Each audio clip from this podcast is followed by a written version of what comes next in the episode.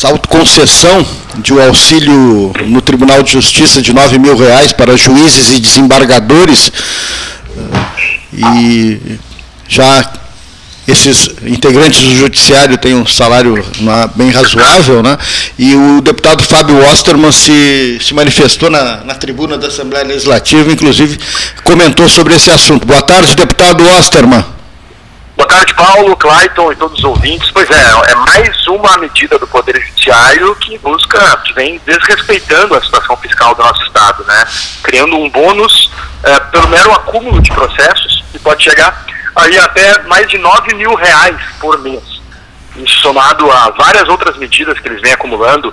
É, nessa semana, inclusive, foi divulgado que eles querem uma compensação é, que pode chegar a um custo de mais de 350 milhões de reais para os cofres públicos por supostas perdas salariais da década de 2000, quando foi instituído o subsídio da magistratura, somado também a uma batalha que a gente teve aqui na Assembleia no ano passado, que foi a questão do auxílio saúde, né, que era mais uma verba adicional que poderia chegar aí até R$ 3.500 por mês.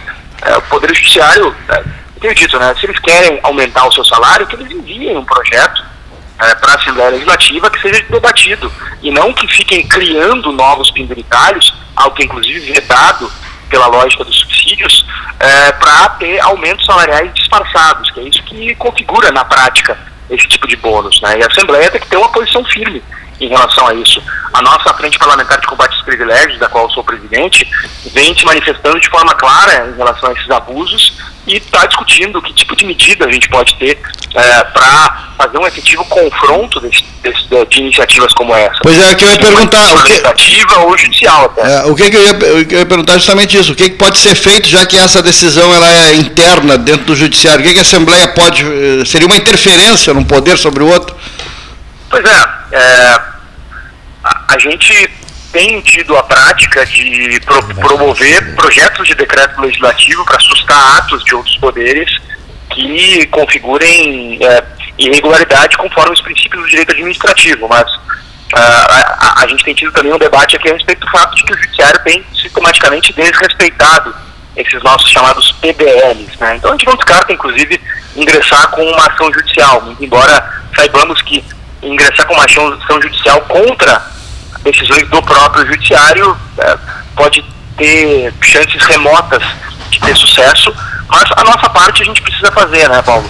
É, essa, essa, esse, o, fato, o fato de estarmos falando e, e divulgando e, e colocando uh, a público aqui na rádio, no caso aqui na rádio da universidade, né, no programa 13 horas, na, uh, mostra essa imoralidade, né, essa, essa falta de pudor, e isso já ajuda um pouco, porque as pessoas que estão nos ouvindo, né, elas uh, perdem, perdem ajuda a perder aquela credibilidade que o judiciário quer passar e não tem, né? E não tem no, a, um ato desse.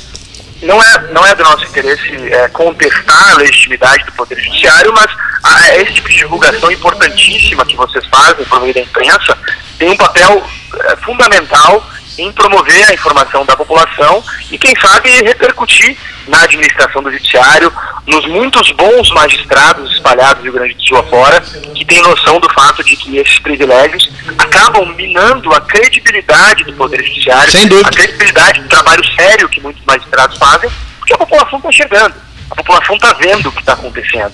É, e o Poder Judiciário precisa zelar pela sua legitimidade, pela sua credibilidade. E a melhor maneira de fazer isso é demonstrando uma conexão com a realidade fiscal do nosso Estado. É importante que todos saibam que cada centavo a mais criado e adicionado injustamente à remuneração do servidor do judiciário é um centavo a menos em outras partes do Estado. Mesmo embora o judiciário alegue que tem orçamento próprio, isso é uma falácia que precisa ser desvelada. Não existe essa história de orçamento próprio. O orçamento dos poderes públicos do Estado vem todos da mesma fonte, que é o bolso do pagador de impostos gaúcho. Enquanto alguns seguirem vivendo à margem dessa realidade, outros irão pagar a conta. Perfeito.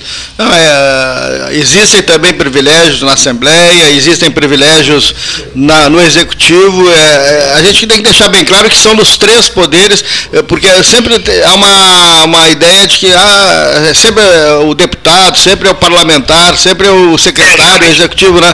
E sempre está de fora o judiciário, né?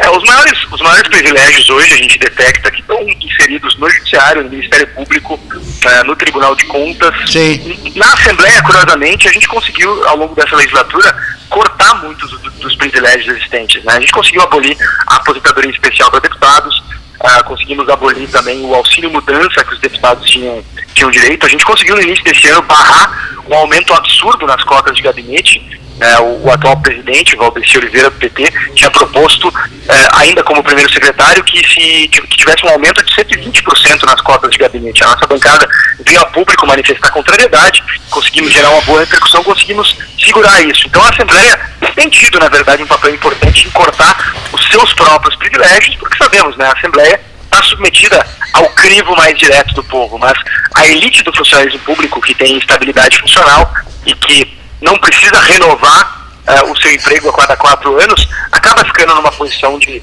de um certo conforto diante disso e acaba ficando um pouco imune às pressões da população. Mas é importante que haja uh, o devido repúdio das pessoas que acompanham o debate público, até para que isso chegue nas pessoas de bom senso que fazem parte desses poderes, para que eles possam também lá dentro oferecer o contraponto de que, olha, é, ótimo, adoraríamos ter um salário mais alto, adoraríamos ter uma remuneração maior, mas a situação do Estado não permite. E não é uma questão de a situação é, do Judiciário ou do Ministério Público permitir. Se esses órgãos têm dinheiro sobrando, eles precisam efetuar, como a Assembleia vem efetuando, devoluções mais voltosas de recursos ao Poder Executivo, porque certamente não está sobrando dinheiro é, para a educação, para a saúde, para a segurança e para a infraestrutura do nosso Estado.